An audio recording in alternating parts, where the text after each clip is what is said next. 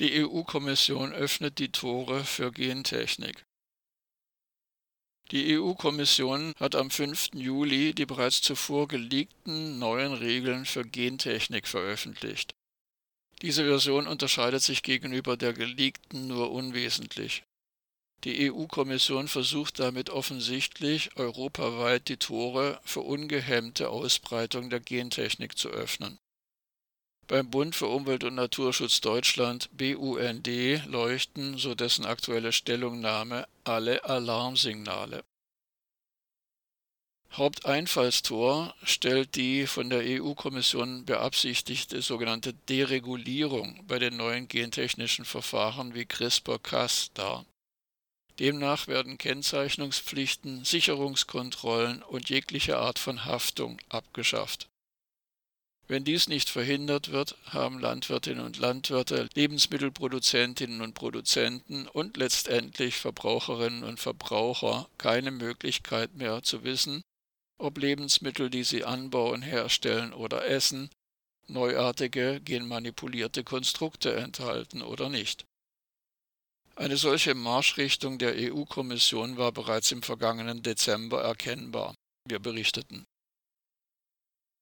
Dabei basiert der aktuelle Vorstoß der EU-Kommission laut BUND auf den leeren Versprechungen der Industrie zu genmanipulierten Produkten. In der Folge würden nicht nur die EU-Bürgerinnen und Bürger entmündigt, sondern auch der ökologische Umbau der Landwirtschaft, insbesondere der Ausbau der Biolandwirtschaft, erschwert. Eine Einordnung der genmanipulierten Konstrukte in Kategorie 1 oder 2 anhand der Anzahl geänderter Basenpaare ist aus Sicht unabhängiger Wissenschaftlerinnen und Wissenschaftler und auch des Deutschen Bundesamtes für Naturschutz wissenschaftlich nicht nachvollziehbar. Damit steht der Kern dieser Bestrebungen in Frage. Was bedeutet die Deregulierung im Detail? keine Risikoprüfung für den Großteil neuer genmanipulierter Pflanzen und anderer Konstrukte (GMK). Damit einhergehend ist die Freisetzung ungeprüfter neuer GMK in die Natur und die Aussetzung des Vorsorgeprinzips. Es gibt noch keine Bewertung der direkten und indirekten Auswirkungen des Anbaus neuer GMK so wurden beispielsweise keine Untersuchungen darüber durchgeführt, welche Auswirkungen neue GMK auf Bienen und andere Bestäuberinsekten haben werden und wie der Anbau von GMK den Verlust der biologischen Vielfalt beschleunigen kann. Keine verpflichtende Kennzeichnung für die meisten neuen genmanipulierten Pflanzen. Das ist die tatsächliche Abschaffung der Wahlfreiheit für Verbraucherinnen und Verbraucher und des Rechts auf Information, wie es in den europäischen Verträgen sowie im allgemeinen Lebensmittelrecht der EU verankert ist. Durch den Ausschluss neuer GMK von der Kennzeichnungspflicht können Verbraucherinnen und Verbraucher die gesamte Lebensmittelkette nicht mehr nachverfolgen. Das betrifft das Saatgut, die Zutaten und die Lebensmittelendprodukte. Zulassungserleichterungen für angeblich besonders nachhaltige Produkte sind angekündigt, aber noch nicht definiert und können somit Schlupflöcher eröffnen. Die EU-Mitgliedstaaten müssen die Regeln umsetzen. Es gibt keine Möglichkeit für einzelne Staaten, den Anbau neuer GMK auf ihrem Territorium zu verbieten, das sogenannte Opt-out. Seit 2015 haben bereits 17 Regierungen den Anbau von GMK verboten. Koexistenz der konventionellen, biologischen oder gentechnikfreien Land- und Lebensmittelwirtschaft ist nicht gesichert. Der Vorschlag verweist die Verantwortung für die Sicherung der Vielfalt der Anbauformen an die einzelnen Mitgliedstaaten. Benachteiligung der konventionellen und ökologischen Landwirtschaft ohne Gentechnik. Der EU-Vorstoß schafft grundlegende Verantwortlichkeiten für die Gentech-Industrie ab, wie zum Beispiel die Bereitstellung einer Testmethode für jedes neue GMK. Zudem will die Europäische Kommission die Kosten für die Testmethoden denjenigen überlassen, die neue GMK vermeiden wollen und die öffentlichen Anbauregister abschaffen.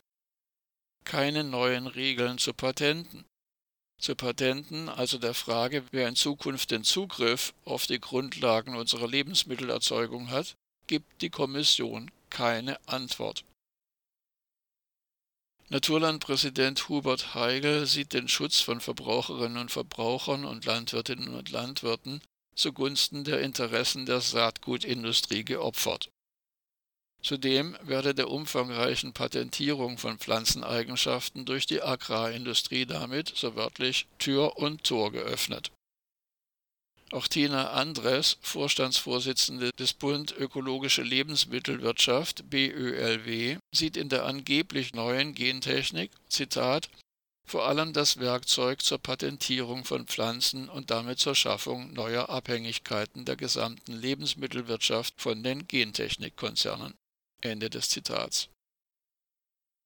Für Jan Blagge, Präsident von Bioland, ist das Regelwerk, so wörtlich, eine Zäsur und der gefährliche Abschied vom lange gelebten Vorsorgeprinzip. Die EU habe sich damit von den wichtigsten Instrumenten des Gentechnikrechts verabschiedet. Risikoprüfung, Rückverfolgbarkeit und Kennzeichnung, diese wichtigen Instrumente des Gentechnikrechts gibt die EU-Kommission auf zugunsten eines laschen Regelwerks, das vor allem den Agrochemiekonzernen gefallen dürfte so Plage weiter. Christoph Thehn vom Institut für unabhängige Folgenabschätzungen der Biotechnologie, Testbiotech, sieht den Vorschlag zur Deregulierung im Widerspruch zur Wissenschaft. Er kritisiert die Kriterien, anhand deren die Unterscheidung der Kategorien durchgeführt werden soll, als willkürlich. Grundsätzlich erscheinen die vorgeschlagenen Kriterien zufällig unklar und im Detail schwer interpretierbar. Ende des Zitats. Und Umweltorganisationen von BUND über Greenpeace bis DNR kritisieren einhellig den Vorstoß der Kommission. Mit Blick auf mögliche Effekte bei der Ausbringung genmanipulierter Organismen in die freie Natur kommentierte DNR-Geschäftsführer Florian Schöne, Zitat, wir haben bislang völlig unzureichende Erkenntnisse, welche Auswirkungen die Anwendung neuer gentechnischer Verfahren auf unsere Ökosysteme hat. Auch Versprechungen seitens der Industrie, mit diesen Verfahren könne man dem Klimawandel entgegenwirken, sind bei weitem nicht belegt. Ende des Zitats